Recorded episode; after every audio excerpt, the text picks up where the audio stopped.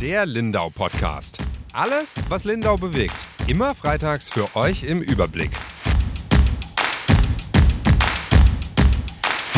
Herzlich willkommen zu einer neuen Folge Lindau Podcast. Mein Name ist Julia Baumann. Ich nehme heute den Lindau Podcast mit meiner Kollegin Yvonne Reuter auf. Hallo. Hallo. Hallo. Und wir freuen uns ganz arg, dass wir heute einen besonderen Gast bei uns haben, und zwar den Matthias Müller von der Lindauer Wasserwacht. Hallo und herzlich willkommen. Hallo zusammen.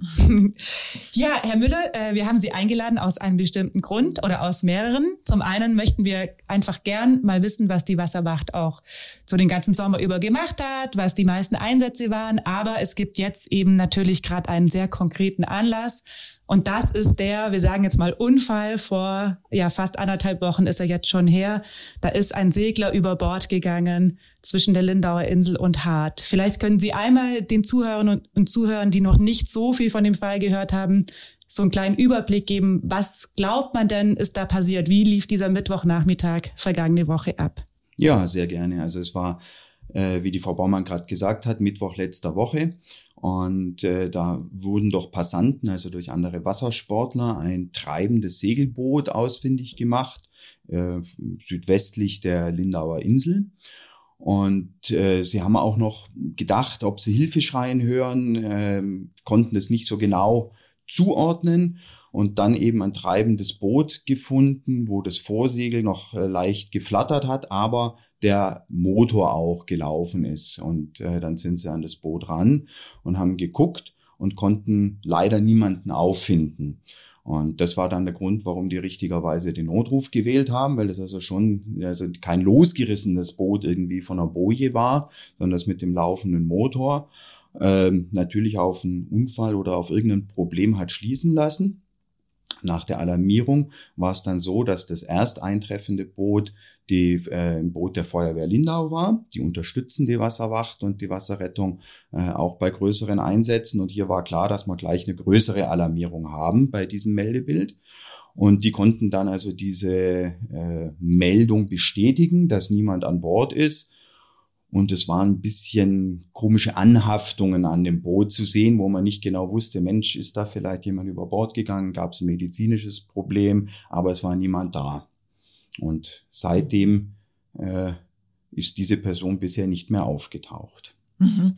Was sind das für Anhaftungen? Also was sind das für Indizien? Also da kann ich natürlich nichts Genaues dazu sagen, ob oder wie weit das polizeilich untersucht mhm. worden ist. Das entzieht sich jetzt meiner Erkenntnis. Es war aber durchaus so, dass man sagen konnte, oh, ist das vielleicht Blut? Könnte sein, dass da irgendwo jemand sich gestoßen hat und daraufhin dann über Bord gefallen mhm, ist. Mhm. Das konnte man nicht zuordnen. Könnte aber auch was ganz anderes gewesen sein, Erbrechen oder natürlich auch ganz andere einfach Flecken. Äh, das ist unklar mhm. oder war zumindest natürlich in der Kürze der Zeit kannst du das ja nicht feststellen. Aber es hat sich halt eben bestätigt, Person ist leider nicht an Bord, weit und breit nicht zu hören und waren auch keine, also nichts zu sehen und nichts mehr zu hören. Mhm. Hilfeschrei waren dann nicht mehr auszumachen. Man ist also davon ausgegangen, dass der Mann im See liegt, über Bord gegangen ist, wie Sie gesagt haben. Wie könnte das passiert sein? Gibt es da schon so eine erste Theorie? Also was ich jetzt weiß, äh, was seitens der Wasserschutzpolizei, der Polizeihauptkommissar Gerd Drexler, glaube ich, auch bei der Zeitung ja äh, zu Protokoll gegeben hat, dass eine Vermutung sein könnte, dass er eben am Vorsegel gearbeitet hat. Äh, das ist ein älterer Mann, der da vermisst wird und dabei irgendwas unglücklich gelaufen ist.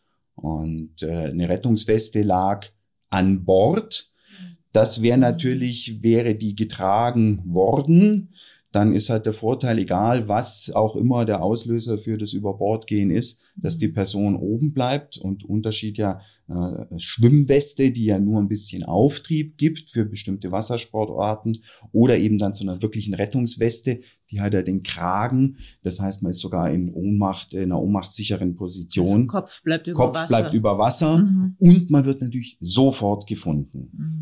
Wir kommen nachher noch so zu den Sachen, die man richtig machen sollte. Der Herr Drechsler hat mir gesagt eben, dass der Mann 93 ähm, ist der oder war er, das können wir, glaube ich, sagen. Das stand auch schon mehrfach in der Zeitung eben, dass es so aussah, dieses Vorsegel war so halb gehisst, dass da vielleicht irgendwas geklemmt hat oder so und er nach vorne gegangen ist und dabei kann ja alle möglichen Gründe haben, warum man dann über Bord geht, gell? irgendwie blöd gestoßen oder gestolpert oder eben auch, wie Sie sagen, ist einem vielleicht dann auch währenddessen schlecht geworden oder keine Ahnung. Man weiß es natürlich nicht genau. Man wird es vermutlich auch nicht mehr rausfinden.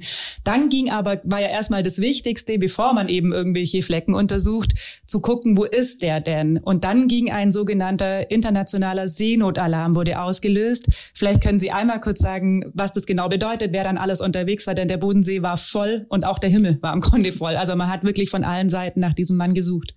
Ja, also das ist definitiv so. Es geht ja da immer erstmal um Leben retten. Und man geht ja davon aus, wenn so eine Situation ist, dass es noch was zu retten gibt, dass eben eine Person über Bord gegangen ist und irgendwo treibt. Und ähm, das ist ja auch unser Hauptanspruch. Wir als Wasserwacht sind ja eine Gemeinschaft des Bayerischen Roten Kreuzes. Das heißt, da ist ganz klar, da steht der Mensch und das Menschenleben im Vordergrund. Und äh, wir haben dann bei der, die Einsatzleitung liegt in solchen Fällen bei uns. Und äh, wir haben dann natürlich sehr schnell eben auf internationalen Seenotalarm erhöht. Das heißt, dass nicht nur die Lindauer, die bayerischen Kräfte, also von Lindau bis Nonnenhorn sind wir da ja in unserem Bereich, sondern eben auch geeignete Kräfte aus dem äh, benachbarten Baden-Württemberg oder aus Österreich oder sogar aus der Schweiz dazukommen können. Da fährt jetzt nicht der ganze Bodensee, also von Konstanz da jetzt auch niemand her. Wäre ja auch falsch, weil dann, wenn dort was passiert, sind alle Boote bei Lindau, das bringt ja nichts, also muss das dann schon ein bisschen gestuft machen. Und eben bei einer Wassernot mit diesem Meldebelt ähm, ist ja der Zeitfaktor natürlich ein sehr, sehr wichtiger. Wasser ganz generell hat eine viel höhere Wärmeleitfähigkeit als Luft. Das heißt, wir haben selbst im Sommer bei idealen Temperaturen, sowohl in Luft als auch im Wasser, äh, immer die Gefahr einer Unterkühlung. Das geht ruckzuck. Und deswegen natürlich pressiert's. Und das heißt, da kommt auch ähm, aus der Luft Unterstützung dazu. In dem Fall war es, wenn ich mich richtig erinnere, der Christoph 45, also Rettungshubschrauber aus Friedrichshafen. Die machen da einen schnellen Überflug. Und das wäre jetzt zum Beispiel auch so, wenn jetzt eben eine Person wirklich treibt, dank Weste zum Beispiel, ist die Chance, dass der innerhalb kürzester Zeit vom Rettungshubschrauber gesehen wird, enorm groß. Und dann kann natürlich gezielt mit dem Boot mhm. angefahren und der Patient versorgt werden. Also die ersten Minuten sind die wichtigsten, oder? Bei so einem Einsatz. Also, dass es schnell geht. Also durchaus. Das ist ja. immer, je früher man eine ganz verlässliche Sichtung und eben auch dann eine Person auffinden mhm, können, mhm, äh, dass das natürlich für die ganze weitere medizinische ja, Versorgung ja. dann eminent wichtig. Ja. Dann haben die Zeugen, die, die sind ja ganz wichtig, die erst zuerst am Boot waren, dass man dieses Suchgebiet ein bisschen eingrenzen kann, weil sonst ist es ja gar nicht möglich. Die haben ja alles richtig gemacht eigentlich und trotzdem war es schwierig. Wie soll man sich denn, sage ich jetzt mal, verhalten, wenn man Zeuge wird, also dort bleiben und von dort alarmieren? Und wie, wie haben die es gemacht und wie ist richtig? Also wie die Zeugen sich letztendlich genau verhalten haben, ob die an der Position geblieben sind, das entzieht sich im Moment meiner Kenntnis. Das wäre auch äh, im Rahmen der polizeilichen Ermittlungen dann, ist das bestimmt noch festgestellt worden. Die haben das aber richtig gemacht. Also die haben wirklich halt gesagt gehabt, okay, äh, da ist was, wir alarmieren, wir sagen, das ist Situation, mit der kommen wir jetzt nicht mehr klar. Und diese Position, mein, heute dank Handy ja auch die Leitstelle, also bei uns ist das ja die integrierte Leitstelle in Kempten und äh, die können auch, die fragen das ab und äh, helfen auch den meldenden Personen zum Beispiel, wenn die nicht firm sind, wo sie jetzt eine Geolokalisierung aus mhm. ihrem Handy rausbringen. Ah. Das wissen die Disponenten in der Leitstelle und sagen, gucken Sie mal da oder dort und dann mhm. haben wir da schon mal was. Wir arbeiten auf dem See generell eigentlich in den ganzen Rettungsmaßnahmen mit sogenannten Planquadraten. Das ist also der See kartiert in zweimal zwei Kilometer große Quadrate.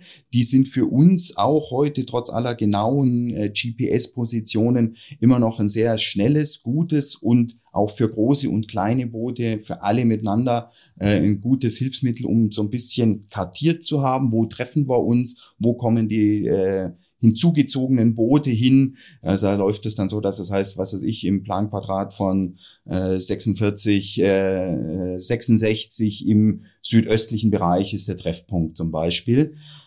Die Position des äh, Segelbootes und der Rückschluss darauf, wo sucht man jetzt als erstes, war hier natürlich sehr erschwert, weil das Boot ja Fahrt gemacht hat mit dem laufenden mhm. Motor. Das heißt, es hat sich ja wegbewegt vom. Und es weiß keiner, ob der Kurs, ähm, der eingeschlagen war, als das Boot aufgefunden wurde, wirklich der Kurs war, wo der Herr herkam. Mhm. Also das war so die Auffindesituation grob tatsächlich von Hart Richtung Insel, mhm. Richtung Schachen, so in diesem Bereich. Aber es ist natürlich gut möglich, dass das Boot vorher noch einen entsprechenden Schlenkerer gemacht hat und die Person schon deutlich weiter weg über Bord gegangen mhm. ist, was dem ein bisschen widerspricht oder uns hoffen lässt oder die Polizei jetzt hier auch, die ja die weiteren Ermittlungen hat, ähm, in der Eingrenzung des Suchgebiets wirklich zu sagen, es war ja die Meldung, dass Hilfeschrei irgendwo waren. Also mhm. deswegen ist tatsächlich, und da verrate ich nicht so viel, äh, der Bereich nach wie vor südwestlich des Pulverturms eigentlich einer, wo man am stärksten davon ausgeht, dass es dort passiert ist. Mhm. Mhm. Man hat ihn aber an diesem ersten Nachmittag, Sie haben da relativ lang noch gesucht bis zum Einbruch der Dunkelheit und ich glaube auch dann darüber hinaus, ähm, nicht gefunden. So, jetzt war das dieser erste große Seenotalarm mit Unterstützung von überall her. Am nächsten Tag wurde dann weiter gesucht in kleinere Belegschaft. Vielleicht können Sie einmal noch erklären, was man dann noch macht. Also man hat ihn so beim ersten Mal nicht gefunden und dann muss man ja eigentlich in die Tiefe gehen, was an dieser Stelle, glaube ich, nicht so einfach war, weil es da auch sehr tief ist tatsächlich. Also man denkt sich, glaube ich, so als ganz normaler Laie, ja, da gut, da gehen ein paar Taucher runter und gucken da mal. Für Taucher ist es, äh, wissen wir auch aus anderen Einsätzen, gar nicht so leicht, wenn das so tief runtergeht. Die können da nur, wenn überhaupt, wenige Minuten runter. Aber ihr habt da ganz viele technische Möglichkeiten auch. Ja, also das ist richtig. Äh, die Suche an dem Mittwochabend, also der Rettungseinsatz, ähm, der lief letztendlich bis nach 21 Uhr. Das war dann auf dem See also wirklich stockfinster schon. Wir haben ähm, die Erstsuche, die die Oberflächensuche immer erstmal ist, wo eben aus der Luft die Unterstützung durch den Rettungshubschrauber da war. Es wurde auch noch äh, von der Feuerwehr Opfenbach eine Drohne gebracht, mhm. die das dann ergänzen. Also parallel dürfen die nicht in der Luft sein, weil der Hubschrauber nicht fliegt, wenn da so eine Drohne unterwegs ist, äh, dass die ihnen nicht in die Rotorblätter kommt. Und ähm, da wurde also verschiedene, auch Ufersuche am, am Rheindamm, der Bereich. Die Boote teilen sich dann ein bisschen auf kleinere Boote, eben ufernah. Und grundsätzlich wird dann ein großes Feld erstmal oberflächlich abgesucht mit äh, so einer Suchkette. Die wurde im konkreten Fall von der Wasserwacht Lindau eben vom äh, Motorrettungsboot Seewolf geleitet. Waren, glaube ich, elf oder dreizehn letztendlich in dieser Kette mit drin, wo dann so Informationen gefahren wird. Nicht zu schnell, ein bestimmter Abstand, ein bestimmter Kurs, um eben eine möglichst große Fläche oberflächlich erstmal abzusuchen. Und ähm, gegen Abend war das dann so, dass man gesagt hat, okay, äh, das ist jetzt so gut und gründlich äh, abgesucht, weil ja auch die Sicht gut war, und zwar Tageslicht. Mhm. Ähm, da konnte man das dann also ausschließen, dass an der Oberfläche noch irgendwas zu finden ist. Dann hat man das ähm, auf Sonarsuche umgestellt. Äh, Sidescan-Sonar, das sind also äh, die von Booten aus, gibt welche, die das fest installiert haben, wo man quasi als äh, Reflexion wird das dann auf den Bildschirm umgesetzt. Ist aber nicht so, dass das ist wie jetzt mit einer Kamera irgendwie unter Wasser mhm. schauen und hat da eine super Auflösung. Man äh, sieht nur, dass da was ist, oder? Aber nicht was. Im Idealfall, genau, dann muss man das so ein bisschen kennen und dann gibt's eher halt Vermutungen, wo man sagen kann, hier könnte jetzt mhm. äh, was sein. Und ähm, dann Stichwort Taucher ist ja vorher gefallen. Dann ist es auch so Taucher. Natürlich ähm, brauchen oder können nur eine bestimmte Zeit unter Wasser. Je nach Tiefe wird die Zeit letztendlich, die effektive Tauchzeit dann auch noch kürzer. Und ähm, der Bodensee ist einfach wahnsinnig groß und in dem Bereich äh, halt auch 40 bis 60 Meter, wo also so das Hauptsuchgebiet ist. Da machen ein paar Taucher oder selbst 20 Taucher, wenn man da reinschicken würde, mhm. macht keinen Sinn äh, von der Orientierung von allem. Und auch die Sichtweiten sind mhm. natürlich äh, gerade in etwas größerer Tiefe ein, zwei Meter. Ja. Da ist eben nicht so, dass man runterguckt. Ähm, lief konkret dann so ab oder läuft in solchen Fällen dann so ab, dass ähm, wenn Sonargeräte jetzt irgendwo ein, ein Bild geben, wo man sagt, oh, da sollte man mal nachschauen, um eben die Ressourcen der Taucher auch möglichst gut zu schonen, haben wir jetzt zum Beispiel von der Kreiswasserwacht in unserem Bereich ähm, eine sogenannte ähm, Sonde, Unterwassersonde. Das ist im Prinzip eine steuerbare Kamera, die man eben in größere Tiefen auch ablassen kann. Die hat natürlich ebenso wie der Taucher das Problem der Sichtweite. Aber wie gesagt, wir schonen die Ressource Taucher und müssen da nicht so viel Sicherheitsmerkmale beachten. Das heißt, wenn dann irgendwo ein Punkt ist, dann fährt man das an, lässt diese Sonde ab und guckt, ob sich da was bestätigt. Mhm. Einmal war es zum Beispiel ganz konkret, das sah nach irgendwie einem gekrümmten, größeren Gegenstand oder eben möglicherweise Person aus auf der Bildschirmauflösung und letztendlich war es ein Baumstamm. Ganz oft, oder? Bei Baumstämmen, mhm. ja so von der Größe und von der Statur, sage ich jetzt mal, dann doch einem Menschen sehr ähnelt. Spricht man dann am nächsten Tag noch von einem Rettungseinsatz oder ist es dann schon eine Vermisstensuche? Ist es dann schon der Unterschied, den ihr macht? Das ist definitiv der mhm. Unterschied. Mhm. Und äh, die Vermisstensuche ist also dann, wenn klar ist, äh, dass eigentlich von der Chance auf Rettung nicht mehr auszugehen ist. Oder eine Vermisstensuche ist klar, wenn die Polizei eine Meldung bekommt, äh, seit drei Tagen ist irgendwo jemand abgängig, egal jetzt ob auf äh, Wasser oder an Land. Und das ist ganz klar äh, Aufgabe der Polizei, eine Vermisstensuche. Dort läuft es dann so, dass wir als Rettungsorganisation, als Ehrenamt die Polizei natürlich nach Möglichkeit äh, gerne unterstützen. Im Rahmen einer unkomplizierten Amtshilfe nennt sich das dann. Und vorher ist es so, das ist vielleicht ganz witzig, das wissen auch die wenigsten in Bayern, äh, gilt nach dem Bayerischen Rettungsdienstgesetz eben für die Wasserrettung. Also solange man davon ausgeht, ist besteht noch die Chance auf Rettung. Die Polizei eben nicht in der Federführung. Das ist ein Unterschied zu Baden-Württemberg. Dort ist die Wasserschutzpolizei auch federführend. Und in Bayern ist es eben so, dass quasi die Wasserschutzpolizei, das Hauptamt, die Beamten uns im Ehrenamt unterstützen.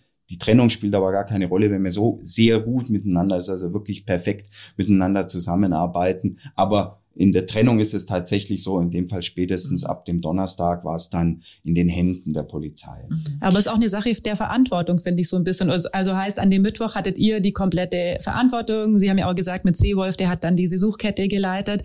Ich kann da nur aus unserer Perspektive sagen, wir tun uns da echt auch schwer in der Formulierung tatsächlich. Also an dem ersten Tag ist es noch kein Problem, denn da wird, ist eine Rettungsaktion findet statt auf dem Bodensee. Ab Tag zwei ist natürlich die Wahrscheinlichkeit, dass noch jemand gerettet wird, sage ich jetzt mal, geht gegen null. Haben Sie ja gerade auch gesagt. Dann ist es schwierig. Also wir überlegen da echt auch immer, was schreibt man? Weil auch schon Kollegen oder Leute gefragt haben, das ist doch klar, dass er tot ist. Denke ich mir, na ja, ja. Zum einen besteht aber so eine 0,01 Restwahrscheinlichkeit. Jeder hat schon mal Fernsehen mhm. geguckt, dass jemand doch irgendwo an Land gekommen ist und dann, weiß ich nicht, ja, aufgesammelt ich wurde, sich nicht erinnert. Solange es nicht offiziell beendet wurde, ja. die Suche, äh, tue ich mir auch äh, schwer, wenn ich an die äh, Angehörigen denke, dass die sowas lesen, weil die Hoffnung ist bei denen, das werden Sie besser wissen, Herr Müller, die wird bis zum Schluss bestehen, gegen alle rationalen Gründe vielleicht, ja, aber sie besteht. Und ähm, dann, wenn die Suche aufgegeben wird, dann können wir das, glaube ich, auch schreiben. Vorher tue ich mir da auch sehr schwer mhm. damit. Ja, aber deswegen finde ich es ganz interessant, dass Sie es auch gerade erklärt haben, dass es dann eben eine Vermisstensuche ist. Also da ist ja das Wort Tod oder Leiche auch noch, mit fällt da eigentlich noch nie. Nee. Und das wäre natürlich auch das Schlimmste für eine Journalistin, von der Leiche zu schreiben, gut, wenn es dann tatsächlich, wie gesagt, die Wahrscheinlichkeit ist minimal, aber es gibt's immer oder hat es mhm. schon gegeben, dann sind Leute irgendwo raus, können sich nicht erinnern, sind irgendwo aufgesammelt und dann lebt er noch und man hat ihn totgeschrieben. Mhm. Aber ab da, also ab Tag zwei ist es dann im Grunde eine Vermisstensuche ja, gewesen in diesem also, konkreten Fall. Das definitiv. Mhm. Und ich glaube, der, der Begriff vermissten Fall trifft ja hier absolut zu. Das Der heißt ja auch, nach einem Vermissten sucht man ja auch noch mhm. weiter. Ja. Nur kann man das natürlich nicht mehr in der Intensität machen, wie in dem Moment, wo man akut davon ausgeht, dass noch Chance mhm. auf Rettung besteht. Mhm. Und das ist vielleicht so ein bisschen der Unterschied, der aber in der Praxis oder auch im Sprachgebrauch wahrscheinlich gar nicht so die Rolle spielt, weil es einfach, ja, der ist vermisst, der mhm. ging über Bord, davon geht man aus. Und äh, für die Polizei ist es meines Wissens äh, der vermissten Fall auch dann erst erledigt, wenn man irgendeinen Fund hat. Mhm. Jetzt ist es ja so, Sie haben noch Unterstützung bekommen in der Suche, tierische Unterstützung. Es waren Hunde im Einsatz. Mhm. Was sind das für Hunde und wie kann man sich deren Fähigkeiten vorstellen? Also das ist, äh, das waren ähm, Spürhunde, ich nenne es jetzt laienhaft Leichenspürhunde der DLRG, also unser Pardon zur Wasserwacht, der ehrenamtliche Wasserrettungsorganisation. Der Kontakt äh, kam über die Wasserschutzpolizei äh, zustande zwischen DLRG und Wasserschutzpolizei. Und dann hat man gesagt gehabt, okay, wenn die, also es gibt bei den Hunden äh, Wasserrettungshunde, haben wir jetzt hier im Landkreis bei uns beides nicht, aber Wasserrettungshunde heißt, die gehen auch rein und helfen bei der Rettung von verletzten oder geschwächten Personen im Wasser. und es gibt eben die Spürhunde. Und ich habe mir mal sagen lassen von äh, Hundeführer hier aus einer Staffel, dass diese äh, Fähigkeit, Personen, sprich Leichen, unter Wasser zu orten, an dem ganz obersten Ende der Ausbildung von diesen Hunden steht. Das muss wohl das Schwierigste sein, auszubilden und auch für die Vierbeiner auch ein großer Stress sein, also die ganz schön gehörig zu fordern. Und da kam eben die DLRG-Polizei, kam das zustande, das, wir bieten das gerne auch noch an, dass man da noch sucht, unabhängig von Sonar. Und das Ganze war dann am ja, vergangenes Wochenende Sonntag? war das, mhm. genau, am Sonntag. Und ähm, da hat dann die Polizei halt gefragt, ja, okay, lokal, ihr kennt euch hier aus, unterstützt ihr uns da auch noch? Wenn man braucht da mehrere äh, Boote. Das waren, glaube ich, insgesamt fünf Hunde, die da waren und die müssen durchgetauscht werden. Mhm. Also das ist eigentlich relativ unspektakulär. Die sind auf dem Boot und halten die Nase über die Bordwand in den Wind sozusagen und sind ganz unaufgeregt. Und wenn die dann äh, anschlagen, nenn's ich mal, ist das kein großes Gebell oder riesen Tamtam, sondern dann gehen die zu ihrem Hundeführer, stupfen den nur ganz unauffällig und dann weiß der, ja, der Hund hat irgendwas gehabt. Und das Ganze passiert wohl oder ist ähm, auch im Konkreten relativ oft passiert. Also manche haben von bis zu 100 Mal erzählt, dass da wirklich Reaktionen waren. Das kann man aber leider jetzt auch nicht so sehen. Reaktion ist eindeutig, genau hier ist was, wie irgendwie bei einer Schatzsuche mhm, oder was. Mhm. Ich habe ein Signal oder hier hat der Hund angeschlagen und da ist was.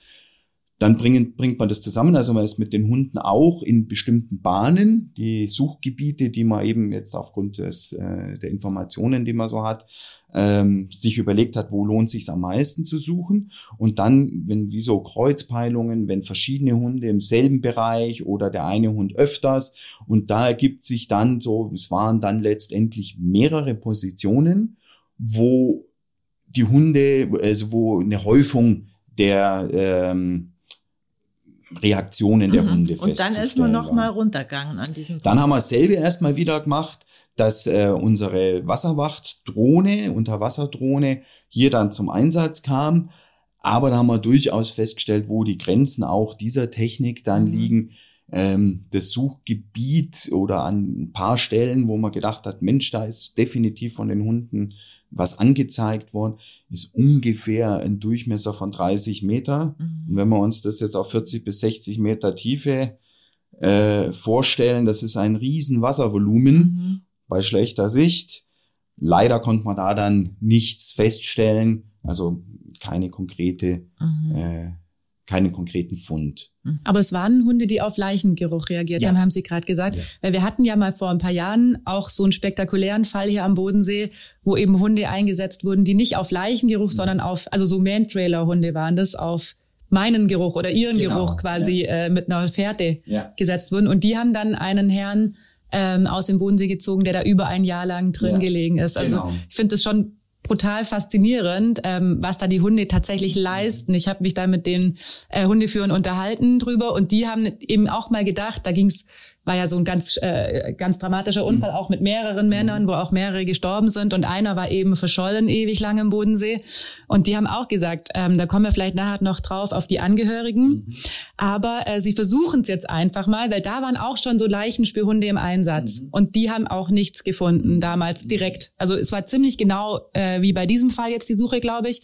Erst ganz großer Einsatz, dann hat man noch mit der Drohne gesucht und dann hat man irgendwann diese Leichenhunde eingesetzt und die sind dann ein Jahr später später aber mit Individualgeruchshunden oder mit Man-Trailern runtergegangen und haben den tatsächlich noch gefunden, was für die Witwe eine sehr große Sache war. Ich würde da gern auch noch drauf zu sprechen kommen, denn jetzt pausiert die Suche gerade. Also am Montag habe ich mit der WAPO gesprochen, äh, nicht mit der WAPO auch und auch mit der Kriminalpolizei mhm. in Lindau, bei denen liegt der Fall jetzt. Mhm. Die haben gesagt, man macht jetzt erstmal nichts, weil eigentlich alles gemacht wurde, was man erstmal machen kann. Ich meine, Sie haben es jetzt sehr ausführlich erzählt, was Sie alles gemacht haben. Es, irgendwann ist halt der Punkt erreicht, da geht nicht mehr mehr. Warum sucht man denn überhaupt in Anführungsstrichen so lange? Sie waren fünf Tage im Grunde im Dauereinsatz, tags bis spät abends. Wir haben ja regelmäßig telefoniert und es war dann echt, also das Wochenende hatten Sie nicht vergangene Woche. Es, ich nehme an, das ist auch für die Angehörigen. Das spielt eine große Rolle, ob man da jemanden hat, den man im Zweifel auch beerdigen kann. Mhm.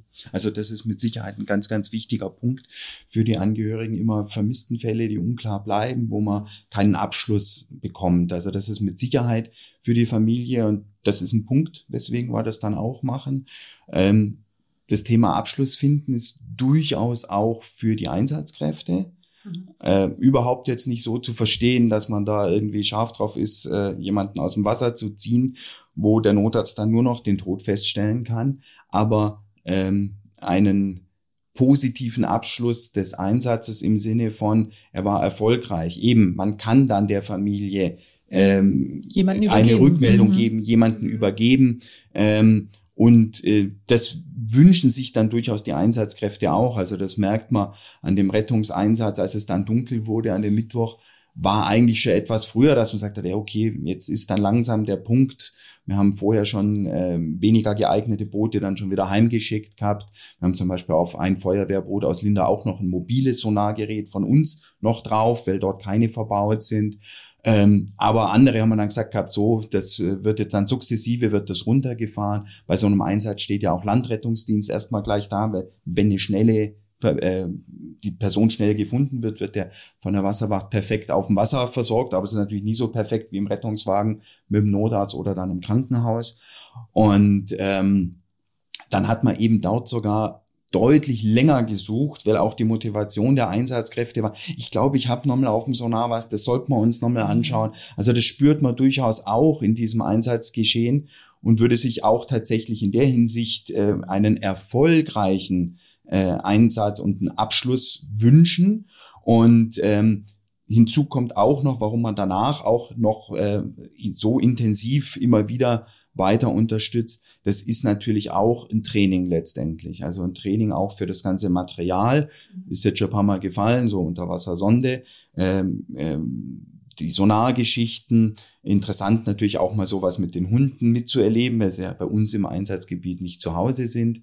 Und ähm, da ist es dann natürlich so, wir machen das alles ehrenamtlich und jedes Material, gerade die ganze Technik, die auch in den letzten Jahren Einzug gehalten hat, die ist ja auch nur so gut, wie man sie übt, trainiert und damit umgehen kann. Mhm. Und ähm, aber Motivation auch für jede einzelne Einsatzkraft, wenn ein Fund wäre, wäre ein Abschluss da. Mhm.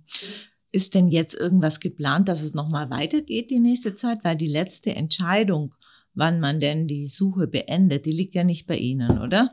Die trifft die Kriminalpolizei. Richtig, es ist jetzt auch mein Kenntnisstand, dass das von der Wasserschutzpolizei an die Kripo übergeben wurde, der Fall. Ähm, die machen das sicherlich in ganz enger Abstimmung, weil die Kripo, wenn sie aufs Wasser will, braucht sie ja auch Boote. Und ähm, da wäre dann also nur noch, wenn die jetzt irgendwo neue Erkenntnisse haben oder bei der Auswertung von diesen Punkten, wo die Hunde angeschlagen haben, die, die machen da ja jetzt, glaube ich, den Abgleich, was, was hat man an an Sichtungen, was haben die Sonargeräte, die können teilweise ausgelesen werden. Wenn sich irgendwas Neues ergeben würde, dann könnte es sein, dass die auch auf uns als Rettungsorganisation nochmals zukommen und dann würden wir da unterstützen. Mhm. Aber ansonsten. Im Moment. Das liegt keine, bei der Polizei. Ja, genau. Sie haben gerade erzählt, wie hoch die Motivation ist, äh, da jemanden zu finden. Hätte ich noch die umgekehrte Frage, wie schwierig ist dann auch die Entscheidung, irgendwann zu sagen, okay, wir haben jetzt alles abgetaucht, haben Sie zu mir am Sonntagabend, glaube ich, gesagt. Mhm. Das stelle ich mir mindestens so oder stelle ich mir schwierig vor? Wie ist das denn für Sie? Also das ist tatsächlich immer äh, für die Einsatzleiter, die letztendlich dort dann die Entscheidungen in erster Linie treffen, immer ein Abwägen. Da kommt Erfahrung dazu, ähm, da kommt manchmal dann ähm, oder eigentlich immer auch eine Abstimmung mit mit anderen, also in enger Abstimmung mit der Polizei, äh, oder auch, wenn es im Rettungseinsatz, da läuft es so, also wenn wir Feuerwehr THW als Unterstützung zum Beispiel jetzt, was ja bei uns Standard ist im bayerischen Bereich, mit dabei haben, kommt auch immer dort Führungskräfte dann auch zum Segelhafen. Man hat eine gemeinsame Einsatzleitung, die wir dann bilden. Und dann läuft es nicht so ab, dass jetzt der Wasserwacht-Einsatzleiter sagt, ich habe jetzt hier die gelbe Weste, die kennzeichnet es, ich habe die gelbe Weste an und ich bin hier der Oberzampano und ich sage, wir machen oder wir machen nicht, äh, sondern das sind oftmals dann auch gemeinsame Entscheidungen. Und äh, am Sonntag, wo also die Hunde, als die nochmals da waren, hat man natürlich auch mit den Hundeführern sich ausgetauscht. Äh, was ist euren Vierbeiner noch äh, zuzumuten? Wie wahrscheinlich ist es, dass die noch was Neues haben? Interessant war dort zum Beispiel auch, ähm, die waren dem Bodensee nicht gewöhnt. die kamen aus dem Allgäu bis, bis Augsburg. Forgensee oder so haben die dann. Und ähm, auch viel auf Donau und sowas mhm. unterwegs. Und äh, da war strahlendes äh, Sonnenwetter am Sonntag und für unsere Verhältnisse ganz, ganz kleine Wellen. Aber die Vierbeiner mussten das alles ausgleichen Aha. und es hat denen ein bisschen zusätzlichen Stress verursacht. Und deswegen hat man dann, als man den Austausch gemacht hat, die mit den großen Booten geschattelt, dass die möglichst wenig Wellenbewegung abkriegen, weil sie das nicht kannten. Mhm. Das war jetzt ein kurzer Ausflug. Äh, die Frage war ja mit ähm, die Entscheidung dann zu treffen, kam aber auch letztendlich dann auch mit den äh, Hundeführern dann. Dann haben die Hunde zum Beispiel schon zusammenpackt und die Motivation der äh, einzelnen Einsatzkräfte.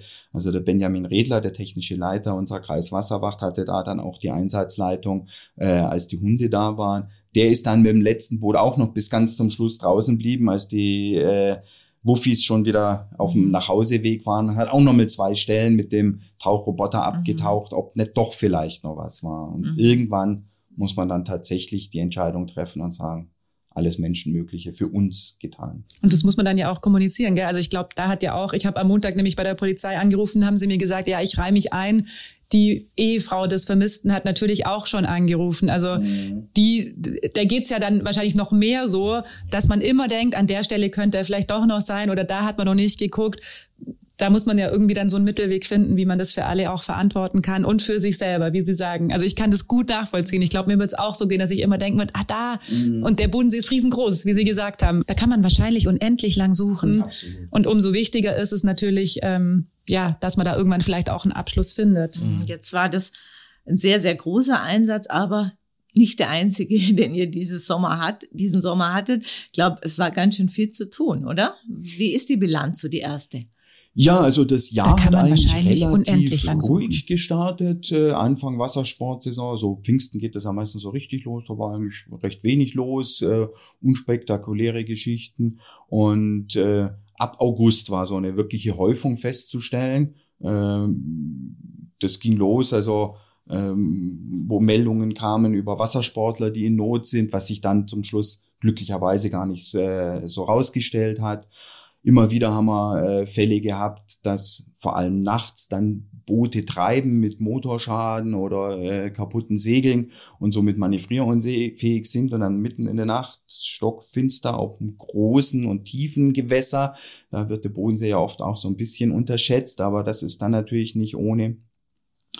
Äh, dann hatten wir aber auch äh, äh, Suche, was dann auch wieder ähm, sich nicht bestätigt hat, äh, dass angeblich irgendwelche Stand-Up-Paddler von der hinteren Insel vom Schützinger Weg sich nächtens aufgemacht hätten und Richtung Bahndamm gepaddelt seien. Ähm, da konnte man dann auch keine Feststellung treffen. Und das sind auch die Entscheidungen, wie es die Frau Baumann gerade gefragt hat, bei der Suche nach dem Vermissten.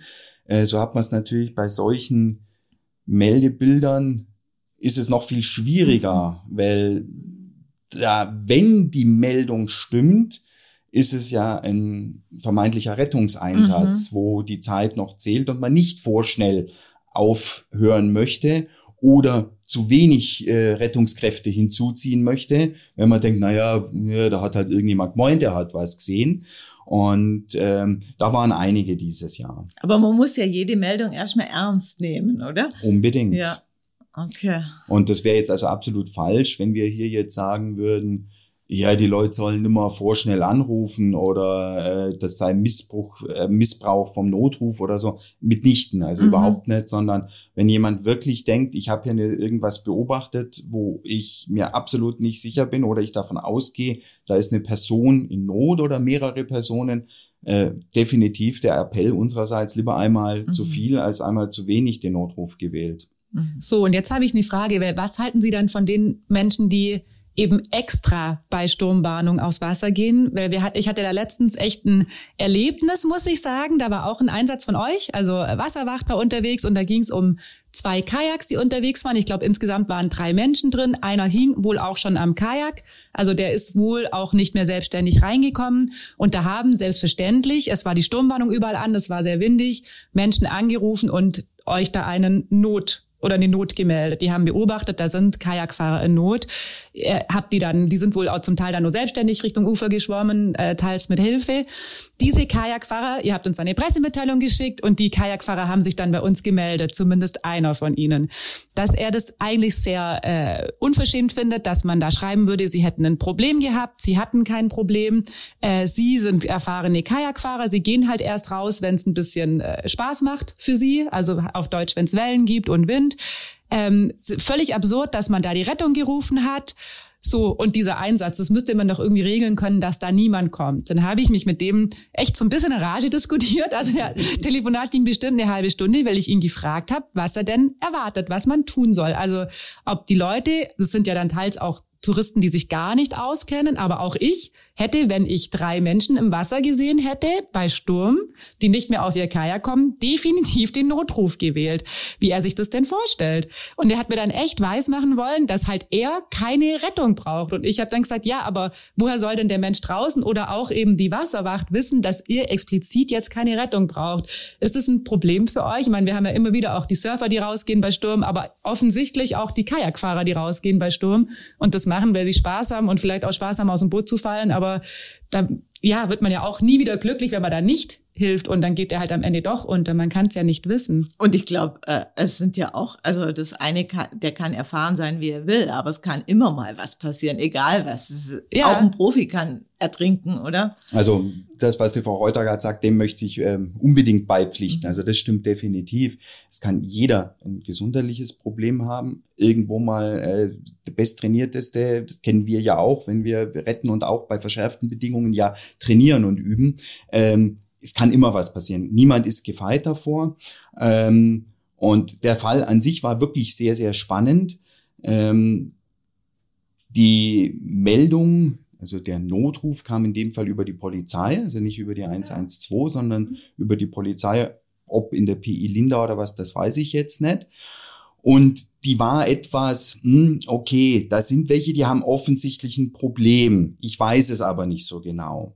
Und äh, dann lief es schon so, dass die Polizei erstmal gesagt, wir schicken mal eine Landstreife hin, dass die mit der meldenden Person das versucht einzugrenzen. Also es ist eben nicht so, wir versuchen das bestmöglich nach dem Meldebild, das halt da ist, ähm, gestuft eventuell abzufahren und nicht zu sagen, ich nenne es immer hier bei jedem Ding gleich den Weltalarmknopf zu drücken und wirklich den immer internationaler Bodenseealarm auszulösen. Ähm, aber man muss es natürlich abstimmen und man muss es im Zweifelsfall auch verantworten, ob man das im kleinen Ding erstmal anfängt oder groß und einfach zu sagen, ich mache gar nichts, weil mir ein Kajakfahrer erzählt hat, da gibt's ein paar, die brauchen nie Hilfe, das würde zu kurz springen. Also diese Fragestellung ist tatsächlich sehr interessant. Kurzen Ausflug kann ich da machen. Es gab mittlerweile ein sehr, sehr positives Gespräch äh, zwischen der Wasserschutzpolizei, uns als Wasserrettungsorganisation der Wasserwacht und den Vorsitzenden des Lindauer Kanu-Clubs, weil da kamen sie nämlich her. Und ähm, da haben wir genau dieses ähm, Themenfeld mal erörtert. Und es gibt nicht die eine richtige und die andere falsche Lösung. Es liegt irgendwo dazwischen. Was man hier noch anmerken kann, ähm, wenn natürlich eine Person im Wasser ist, und das waren da sechs, sieben Windstärken, und es hat schon ordentlich auch Welle gehabt. Ich war selber bei dem Einsatz auf dem Boot und äh, dass dann die Leute und auch die, die Polizisten, die da mit an Land waren, sagen, ja, hm, so ganz ist es nicht, aber wir hatten auflandigen Wind. Also es war Wind aus Südwest, das war im Bereich der hinteren Insel. Das heißt, die Person samt dem Kajak ist ja immer mehr an Land getrieben. Kritisch ist ja immer, Abland. wenn wir Situationen haben, wo der Wind gerade an dieser Örtlichkeit ablandig mhm. weht, weil dann ist man wahnsinnig schnell viel zu weit draußen auf dem See. Und da handelte es sich um zwei Kajaks und zwei Personen und eine hatte Probleme unter diesen Verhältnissen wieder aufs Kajak zu kommen. Und ähm, dann hat man das mit kleiner äh, Einsatzmannschaft zwischen Polizei und uns eng abgestimmt, sehr gezielt gemacht. Und dann kam die Information eigentlich erst an Land, dass noch ein Dritter unterwegs ist, auf dem dritten Kajak. Und das war natürlich der Punkt. Äh, diese Info hat zuerst die Polizei bekommen, weil die ja auch Kollegen an Land hatten. Wir hatten von der Wasserwacht auch äh, Wasserretter und unseren Einsatzwagen an Land geschickt. Wir haben gesagt, okay, falls jemand ins Wasser muss, der Person raushelfen. Und medizinisch vorgesichtet und dann war aber schon klar, nee, da ist kein Eingreifen notwendig, kein weiteres. Aber dann kam auf einmal die Information, da ist noch ein Dritter. Ja, wo ist der? Nirgends. Keiner gesehen, nichts. Und ich habe es vorher schon kurz gesagt, habe schon durchaus sehr stürmische äh, Wetterbedingungen. Und äh, ja, wo ist der hin? Ja, dann kam irgendwann die Meldung, ja, so hm, Richtung Wasserburg. Und dann steht man natürlich, in dem Fall im Schulterschluss Polizei und wir, weil wir mit Mannschaft vor Ort im Einsatz waren. Ist das jetzt ein vermissten Fall, vermisster Rettungsfall? Machen wir jetzt ganz große Nummer und alarmieren sofort nach. Bei einer vermissten Person in den Bedingungen eigentlich ja. Aber wir haben uns dann dazu entschlossen, erstmal eine Eigensichtung zu machen in diesem näheren Bereich. Und ähm, waren eigentlich dann kurz davor zu sagen, hm, jetzt müssen wir, wenn wir keine neuen Informationen haben, uns wirklich überlegen. Und dann kam, das ist ganz spannend und absolut positiv anzumerken, ein Funkspruch von der Weißen Flotte, von der MS München im Konkreten. Äh, also es gibt auf dem See den, auch den UKW-Funk. Mhm. Äh, und den benutzen eben auch die, äh, die Bodensee Schiffsbetriebe. Und äh, da ist auch ein sehr gutes Miteinander und die können auch Einsatzboote auf diesem Weg erreichen, weil ja sonst mhm. der Behördenfunk ist ja polizeilich und rettungsdienstlich getrennt und eben kommt man ja auch nicht so einfach ran. Und der Kapitän der MS München sagt, äh, ich glaube, ihr sucht den Kajakfahrer, der ist äh, ein paar hundert Meter quer ab Backbord von mir und das war also schon ziemlich mitten auf dem See, was uns sehr überrascht hat. Wir waren aber sehr, sehr froh und sind dann zu dieser Person hingefahren und haben gesagt, also wir begleiten ihn jetzt und seine Kameraden, hm, wir haben gedacht, der interessiert sich dafür, ähm, denen geht's gut und der musste dann einfach weiter paddeln. Wie gesagt, durch das Gespräch mit dem Clubvorsitzenden haben wir ja gelernt, also es gibt ein paar ganz wenige Tracks, und da gehören zwei der drei auf jeden Fall dazu. Ähm, und die können, wenn die so Wellen surfen, das sind ganz bestimmte Kajaks auch, wo die wirklich gegen die Welle rausfahren, dann mit der Welle rein, äh, da können die nicht einfach anhalten und jetzt mit uns ein Pläuschchen auf dem Boot halten äh, und sagen, super, dass ihr da seid, sondern der muss halt dann schnell wieder rein. Wir haben ihn begleitet und ähm, aber es lässt sich nicht von außen und schon gar nicht durch Laien sagen, da machen wir nichts. Und die mhm. Verantwortung möchte ich als Einsatzleiter natürlich auch nicht tragen, zu sagen, oh, da war ja gar nichts. Die haben gesagt gehabt vom Kanu Club, die können das alle. Und ähm, deswegen muss man da natürlich ein bisschen abstimmen.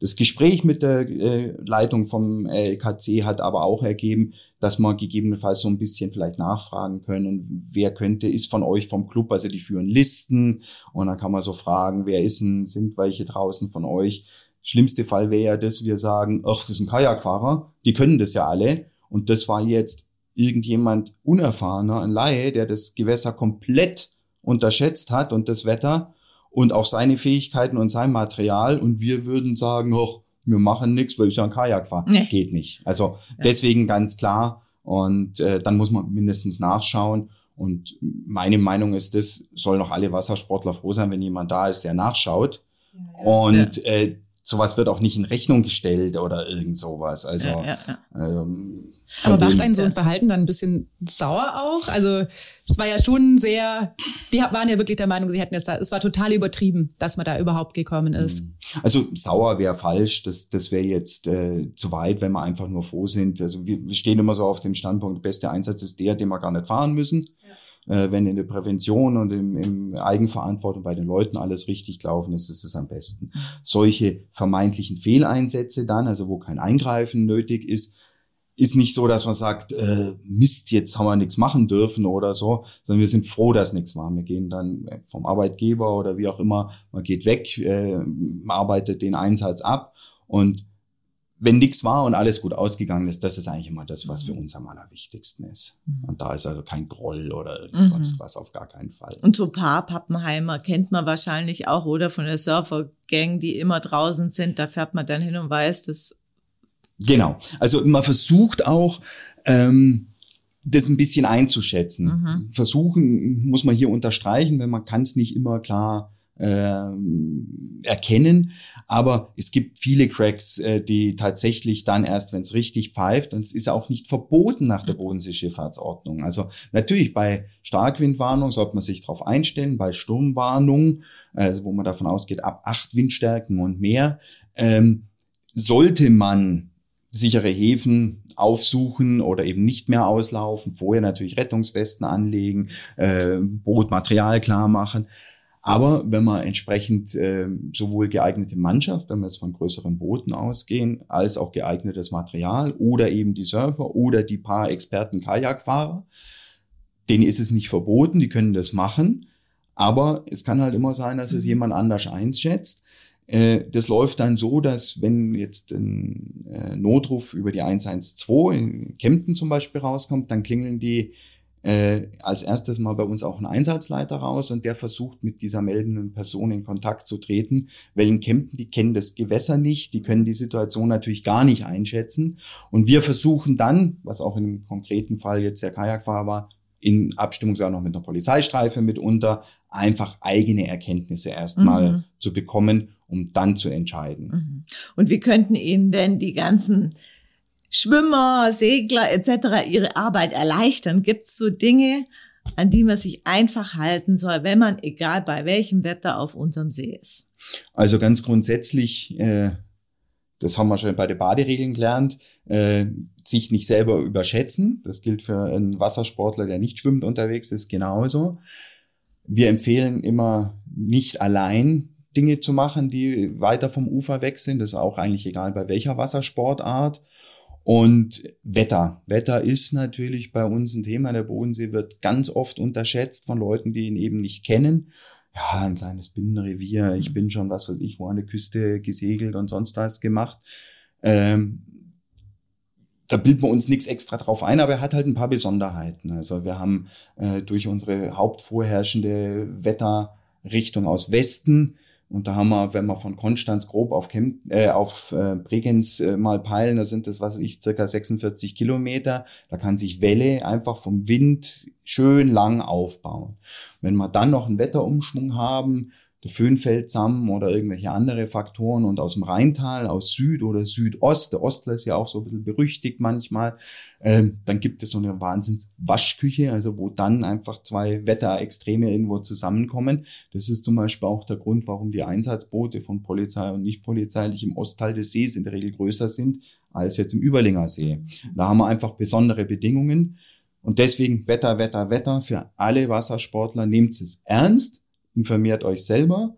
Lasst euch auch nicht nur von den Apps äh, irgendwie, äh, so Wetter-App, ich nutze ja auch einige, man guckt auf irgendeine Radaranimation hin und denkt sich, ja, ich weiß ganz genau, wo es morgen um 17.10 Uhr regnet und wo nicht.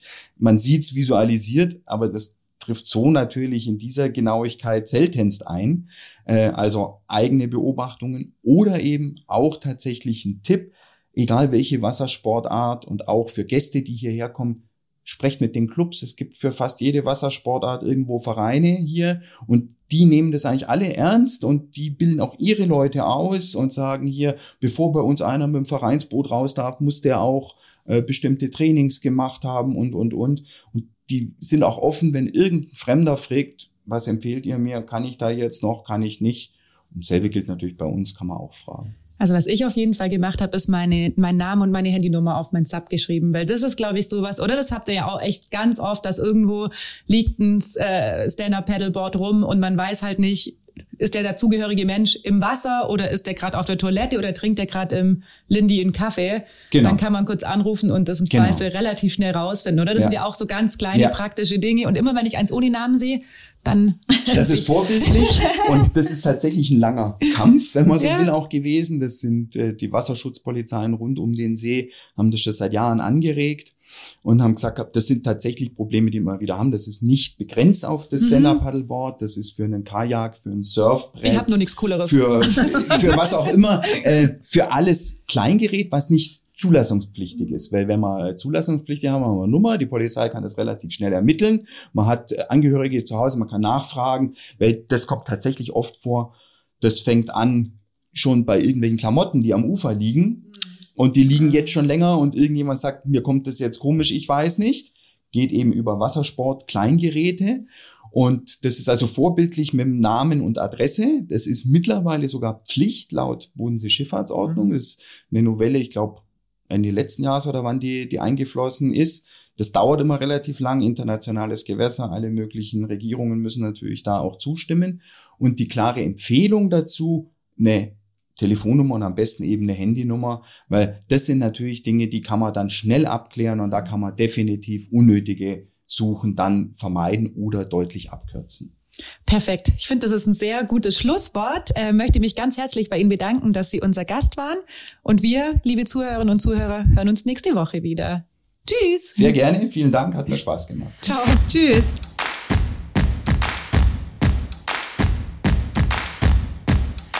Der Lindau Podcast. Alles, was Lindau bewegt. Immer freitags für euch im Überblick. Auf schwäbische.de findet ihr mehr als diesen Podcast. Das Digitalabo gibt es schon für 9,90 Euro im Monat. Als Hörerin oder Hörer dieses Podcasts bekommt ihr den ersten Monat sogar kostenlos. Geht dazu auf www.schwäbische.de slash Podcastangebot. Das Probeabo endet automatisch nach einem Monat. Viel Spaß auf unserer Website.